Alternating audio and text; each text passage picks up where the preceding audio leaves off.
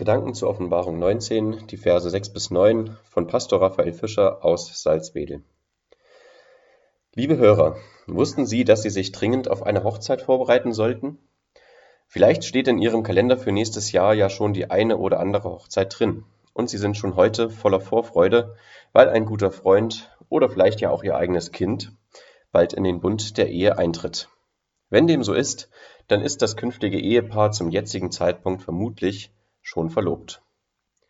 Was aber nun, wenn ich Ihnen sage, dass Sie als Teil der Gemeinde Jesu Christi verlobt sind und ebenfalls schnurstracks auf eine Hochzeit zugehen? Berichtet wird uns davon in dem heute gelesenen Text aus Offenbarung 19. Es ist eine etwas andere Hochzeit, als wir sie kennen. Der Bräutigam, Jesus, wird in diesem Zusammenhang als Lamm beschrieben. Und die Braut setzt sich aus den Heiligen aller Zeiten zusammen.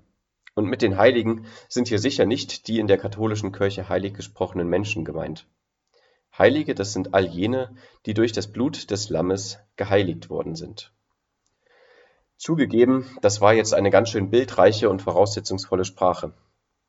Deshalb lassen Sie es mich noch einmal in eine Geschichte verpacken, was hier eigentlich geschehen ist. Stellen Sie sich ein Liebespaar vor, das ungleicher nicht sein könnte. Der Mann ist zuvorkommend, höflich, und verehrt seine Geliebte mit allem, was er hat. Die Frau hingegen ist in ihrer Liebe sehr sprunghaft und lässt sich immer wieder auch auf andere Personen ein, darunter auch so manche Zwielichtige. Sie bringt sich auf diese Weise in eine brenzlige Lage, aus der sie sich selbst nicht mehr befreien kann. Es gibt nur noch einen, der das kann. Ihr Geliebter. Und der tut das auch, aber zu einem hohen Preis, nämlich indem er die Konsequenzen für ihr Handeln trägt und diese Konsequenzen führen ihn bis in den Tod. Er stirbt, damit sie leben kann. Eine menschliche Geschichte wäre an dieser Stelle wohl zu Ende. Wenn wir sie uns als einen Film vorstellen, natürlich mit viel mehr Ausschmückungen, dann würden wir als Zuschauer mit der Frage zurückgelassen werden, und wie lebt die Geliebte von nun an weiter? Wird sie etwas in ihrem Leben ändern?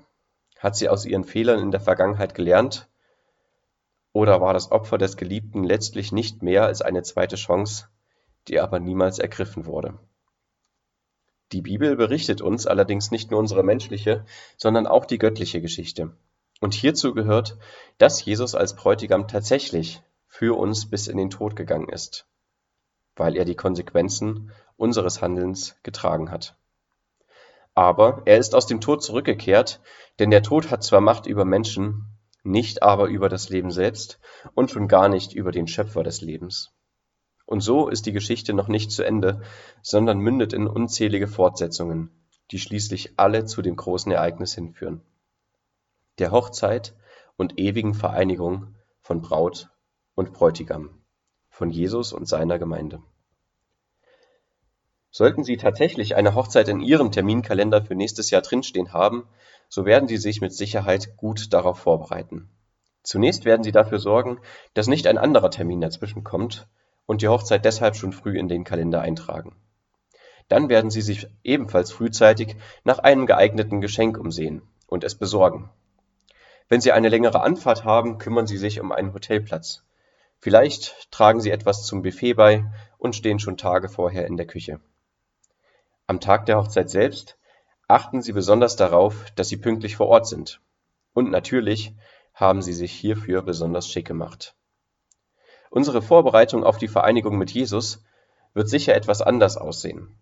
Aber wir sollten sie nicht weniger wichtig nehmen als die Vorbereitungen fürs nächste Hochzeitsfest.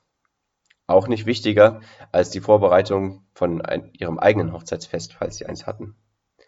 Jetzt zum Jahreswechsel ist ein guter Zeitpunkt, um sich darüber einmal Gedanken zu machen. Was könnte mir im nächsten Jahr dabei helfen, mich auf dieses freudige Ereignis vorzubereiten? Was sollte ich tun? Was sollte ich lieber lassen? In Offenbarung 19 schreibt Johannes, dass wir uns an diesem Hochzeitstag mit unseren gerechten Taten kleiden werden. Und auch wenn dieser Gedanke den meisten Frauen jetzt vermutlich etwas einfacher fallen wird als mir, an so einem Tag wollen wir doch mit Sicherheit das schönste und bezauberndste Kleid tragen, wie nur möglich. Und ich bin mir sicher, dass Jesus dann auch das richtige Kompliment für diesen Anlass finden wird. Ich wünsche Ihnen ein frohes und gesegnetes neues Jahr. Auf Wiedersehen.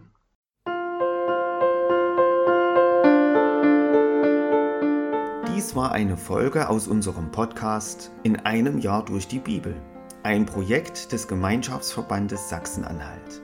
Morgen geht es weiter. Unsere Arbeit und auch dieses Projekt lebt fast ausschließlich von Spenden. Wenn Sie unseren Podcast mit einer Spende unterstützen möchten, so ist uns das eine große Hilfe. Dies geht per Überweisung an Empfänger LKG Nordhausen. Die IBAN-Nummer lautet DE 68 820 540 520 038 009 647. Wenn Sie eine Spendenbescheinigung benötigen, dann geben Sie bitte Ihren Namen und Ihre Anschrift mit an. Ganz herzlichen Dank. Nun wünsche ich Ihnen einen gesegneten Tag und freue mich, wenn Sie auch morgen wieder mit dabei sind. Viele Grüße, David Israel aus Nordhausen.